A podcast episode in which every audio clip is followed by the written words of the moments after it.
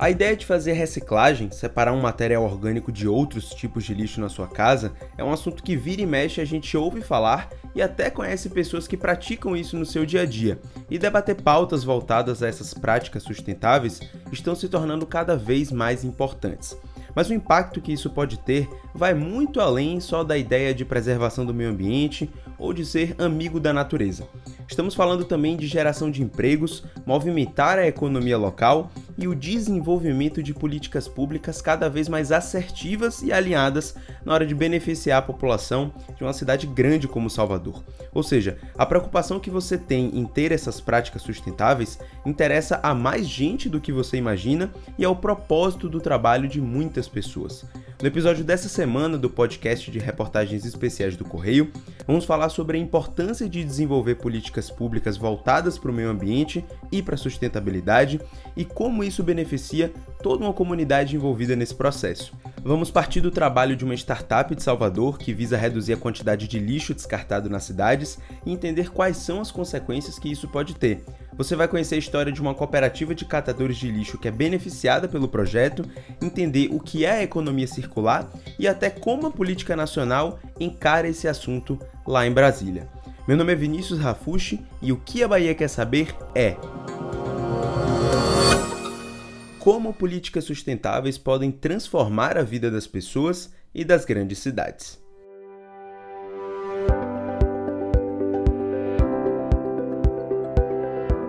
Há pouco mais de quatro anos, Savile Alves e Gabriela Thieme deram os primeiros passos para a criação da Solos, uma startup baiana que nasceu na capital e hoje já atingiu outros três estados no país: São Paulo, Rio de Janeiro e Rio Grande do Sul. E a ideia da Solos, ela parece ser bem simples: desenvolver soluções para reduzir a quantidade de lixo nas cidades. Mas quando a gente leva esse assunto para a prática, surgem diversos cenários e problemas a serem tratados, até porque o tema lixo ele é debatido desde sala de aulas nas escolas e chega até ser pauta de campanhas de empresas gigantes no mundo que buscam elaborar projetos com essa pegada mais sustentável. Saville conta que a ideia de trabalhar e buscar soluções voltadas para esse tema do lixo surgiu a partir da observação de que as populações de baixa renda não tinham, por exemplo, acesso a políticas públicas que sanassem ou diminuíssem a falta desse saneamento básico. E lá a gente se conheceu e começou a né, criar uma amizade e também a debater e, e, ter momentos de reflexão mesmo, né, sobre essas questões da, das disparidades sociais e como elas se manifestam. E nas comunidades onde a gente atuava, até tu trabalha com uma questão de habitat, é, essas comunidades eram extremamente precarizadas, né, sem acesso a saneamento e, portanto, com o lixo ali totalmente aparente. No entendimento dela, para que essa questão pudesse ser solucionada, era preciso não só criar uma organização como a Solos, que tivesse o foco em desenvolver esses problemas, era preciso atrair o olhar de quem pode investir para que o impacto na população seja de fato positivo.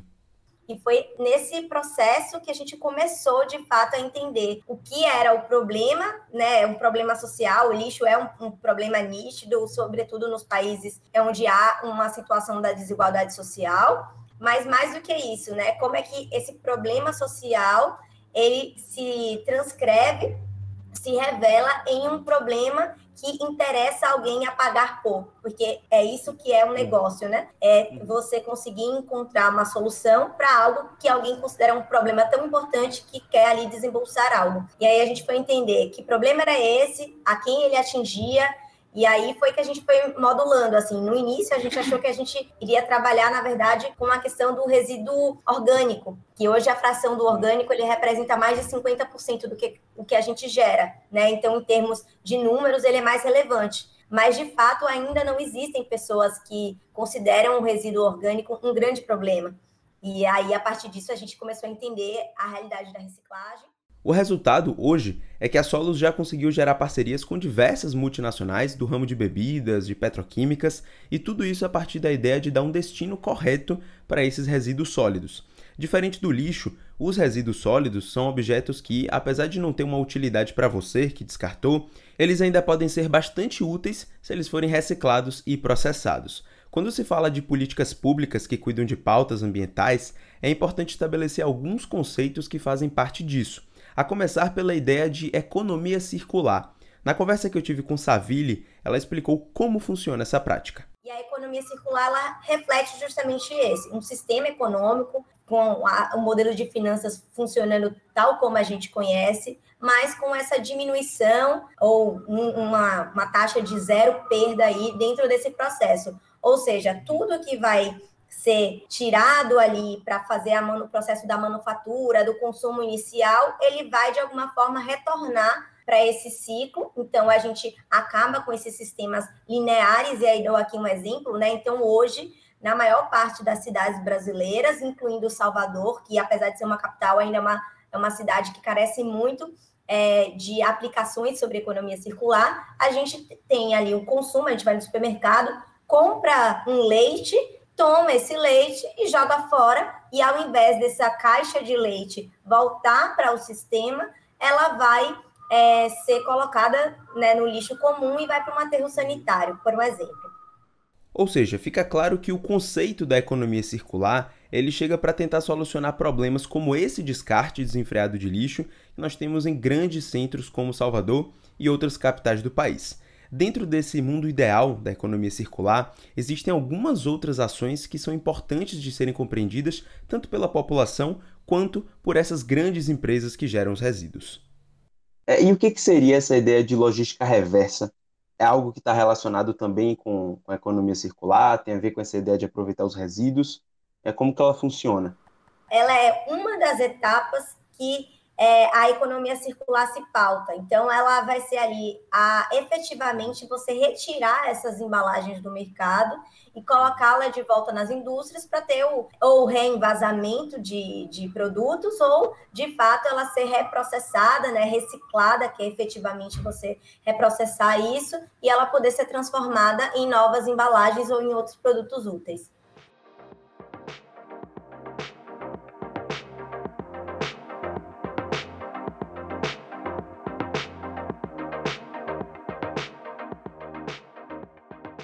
Quem também participa do programa nesta semana é André Fraga, que é engenheiro ambiental e ocupa uma cadeira na Câmara de Vereadores de Salvador, onde atualmente ele é presidente da Comissão Especial de Emergência Climática e Inovação. Eu procurei André para tentar entender de que forma essa gestão pública encara essa temática da sustentabilidade. André trouxe à tona o debate sobre a política nacional dos resíduos sólidos. E talvez você nunca tenha ouvido falar dessa lei, mas acredite, ela já foi aprovada há mais de 10 anos e durante todo esse tempo ainda aguardava pelo processo de regulamentação que só aconteceu agora nesse ano. Enquanto existem projetos que partem de instituições privadas, como é o caso da Solos, a Política Nacional de Resíduos Sólidos ela chega para funcionar como um norte para que todas as empresas e a própria população possam entender a importância de cuidar do descarte dos objetos, independente de ser um material usado como obra-prima lá na indústria ou o produto final que a gente compra no mercado, usa e joga fora. André Fraga ele detalhou um pouco melhor como é que funciona o texto dessa lei. É, é a, é a lei que orienta como o Brasil deve tratar toda a agenda de resíduos sólidos. E aí inclui, obviamente, toda a pauta de reciclagem, inclui é, a geração, a redução da geração de resíduos, inclui a inclusão social de catadores e cooperativas, inclui uma série de princípios que deveriam nortear a gestão de resíduos sólidos no Brasil como um todo. Mas na prática a gente vê que uma boa parte disso fica no papel, fica na lei. É, você vê que se houvesse de fato um compromisso nosso, enquanto sociedade, de resolver essa questão, nós não levaríamos 10 anos, quer dizer, 12 anos quase, para regulamentar a lei. Imagina, você fica 12 anos para regulamentar uma lei, já é lei, né? O negócio já é lei. É só regulamentar para dizer como é que funciona a lei, mas na prática é uma lei moderna, é uma lei que traz princípios muito interessantes como logística reversa, responsabilidade compartilhada, inclusão social, né? enfim. Mas na prática a gente precisa tirar lá do papel aquela história da lei que não pega, né? Infelizmente o Brasil tem um pouco uhum. Dá para entender melhor agora como o conceito de economia circular é importante e depende muito da aplicação de uma lei como essa para poder funcionar ainda melhor. Quando falamos na conversa sobre o impacto da economia circular, André reforçou que existem alguns outros pilares que são importantes na hora de se pensar um projeto ou uma política pública que envolva isso e que seja baseado nessa lei. Além da logística reversa, ele falou sobre responsabilidade compartilhada. Por outro lado, a lei diz também que para a logística reversa funcionar adequadamente, todo mundo, é, de alguma maneira, ajudar a resolver esse problema, existe o princípio da responsabilidade compartilhada. Ou seja, é responsabilidade de quem produz o polímero plástico até quem bebe a aguinha.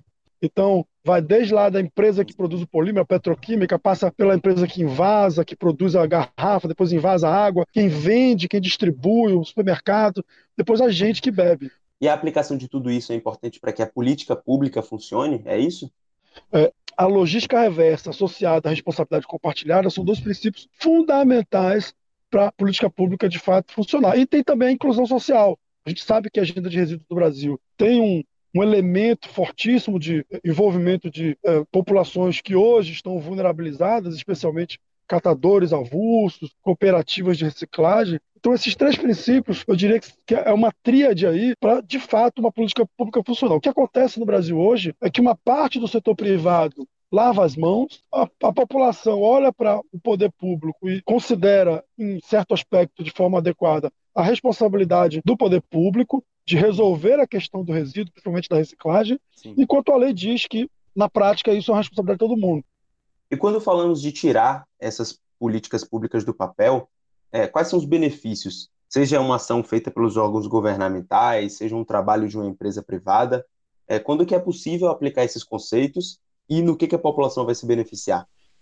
Ah, a gente só tem benefício, né? Nós estamos perdendo a oportunidade de gerar emprego, porque a cadeia da reciclagem eh, gera muitos postos de trabalho possíveis, desde cooperativas, mas também de empresas que vão é, atuar na pós-coleta e triagem. Você tem benefícios ambientais muito claros, como é, a destinação adequada de resíduos. A gente sabe que é um problema nas cidades brasileiras é, os resíduos se acumularem em locais inadequados e, e acabarem nos rios, nos oceanos, nos lagos e até mesmo nas ruas. Você tem benefícios que são sociais muito grandes. Você, né, se você tira do papel a inclusão social, que é o princípio da Política Nacional de Resíduos Sólidos, você consegue viabilizar vida digna para muita gente que hoje já vive de coletar e, e reciclar resíduos. Então você só tem benefício. Se não há, eu não consigo enxergar, talvez alguém consiga, mas eu não consigo enxergar nada que não seja benefício para as cidades uh, investir em políticas públicas de reciclagem, de redução de, da geração de resíduos.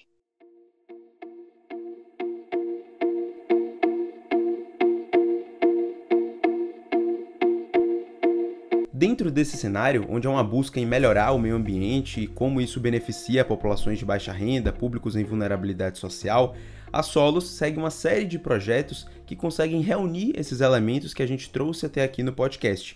Entre eles, acontece o Braskem Recicla, que inclusive chega à sua sexta edição a partir desta sexta-feira, dia 3 de junho, e o projeto, para explicar rapidamente, ele visa educar, conscientizar e estimular a população a ter esses hábitos sustentáveis, pensar na importância da economia circular e também contribuir para essa boa prática do descarte de resíduos sólidos. Mas, além disso, existem outros projetos como o Roda, o Vidrados, que você pode conhecer através das páginas oficiais da Solos. Eu aconselho que você faça isso, inclusive, porque o projeto é bem interessante. E uma das pessoas beneficiadas com todos esses projetos é Tico, ele é presidente de uma das cooperativas de catadores que está associada a Solos, que é a Coperguari, que funciona em Periperi, no subúrbio de Salvador. E eu bati um papo com ele para entender como ele enxerga projetos como esse da Solos, além de falar da importância dessas cooperativas para auxiliar na manutenção de uma cidade mais limpa e mais sustentável. Então, ela é importante do ponto de vista ambiental, ela é, é o respirador da cidade, é a questão da coleta seletiva, né? Segundo ponto, do ponto de vista social, é, se você for olhar, a maioria das pessoas que trabalham nas cooperativas é, acaba tendo idade avançada, outros não têm tanto grau de instrução. Então, a, essas cooperativas, elas são guarda-chuva e um guarda-chuva de segurança para essas pessoas, como eu, que tenho uma deficiência e às vezes a gente tem dificuldade de entrar no mercado de trabalho por conta da, do, do, grau de instrução. Então, de onde é que a gente sustenta a família? Aqui da cooperativa. E, e sustenta também do ponto de vista financeiro, né? É, ela acaba fazendo gerar essa economia, como hoje costuma falar, economia circular, Porque quem ganha o dinheiro na cooperativa, ele não vai para o centro gastar. Se ele mora aqui em Piripiri, então ele vai na venda de seu Raimundo, de Dona Maria, vai no mercadinho local. Então, esse dinheiro que é arrecadado para todos os cooperados, ele é gasto dentro da própria comunidade. E como que funciona esse suporte financeiro, essa remuneração? Gabriela Tieme, sócia da Solos, também explicou esse processo. A gente faz, em todas as ações que a gente realiza, a inclusão da, das cooperativas, né, dos catadores, através das cooperativas. E a gente sempre parte de duas premissas, que é a remuneração pelo serviço prestado por eles, então a gente sempre faz a contratação deles para realizar a, a coleta, a triagem, o, enfim, a proposta que for para aquela ação. É, às vezes inclui né, até a atuação como educadores, agentes de educação ambiental nas ações que a gente realiza, e a gente efetivamente paga por eles para a realização desse serviço. E aí essa é uma das formas de geração de renda. A outra é efetivamente pela comercialização dos materiais que a gente consegue coletar através das nossas iniciativas e que aí também é, viram a renda para a cooperativa. A gente contabiliza normalmente dessas duas maneiras.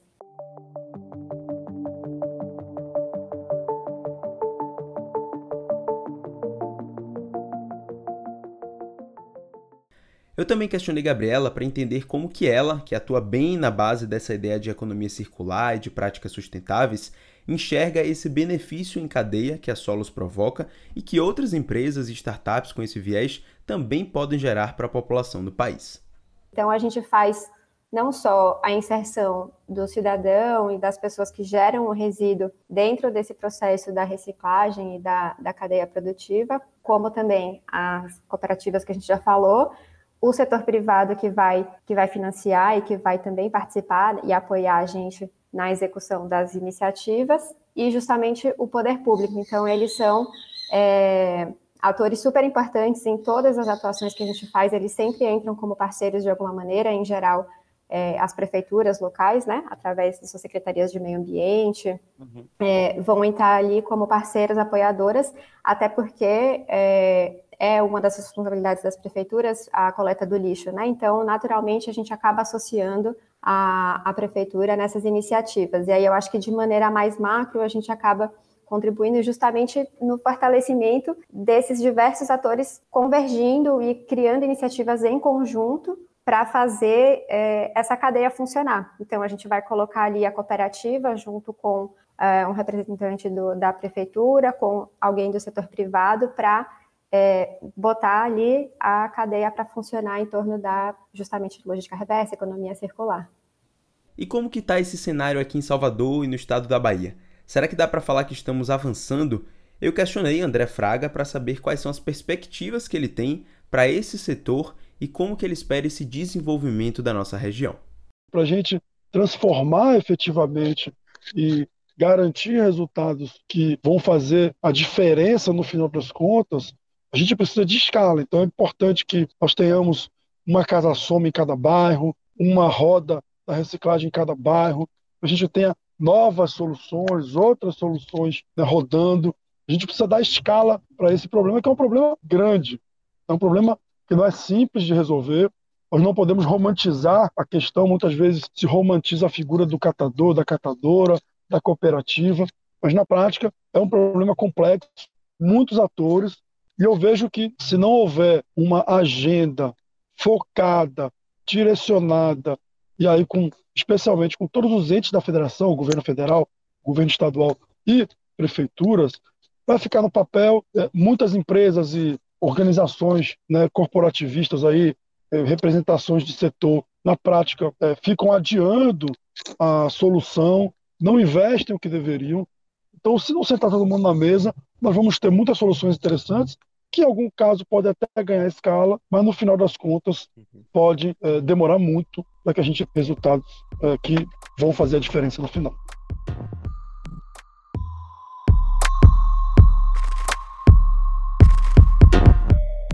É isso aí, galera. Esse foi o episódio de número 51 do Que a Bahia Quer Saber. Eu gostaria de agradecer a presença de André, de Saville, Gabriela e também de Tico por terem topado participar desse projeto aqui no podcast. Não deixem de checar as redes sociais da Solos para poder ficar por dentro de todos os projetos e entender como você pode contribuir para tornar a cidade onde a gente mora mais sustentável e mais atualizada com essas políticas públicas do meio ambiente, essas políticas mais sustentáveis, tá? O, o que a Bahia quer saber está disponível em todas as plataformas de áudio, então basta você escolher o seu player de podcast preferido e escutar os outros programas. E não esquece também de compartilhar com geral. Na semana que vem a gente está de volta. Esse foi um episódio produzido, narrado e editado por mim, Vinícius Rafushi. Valeu!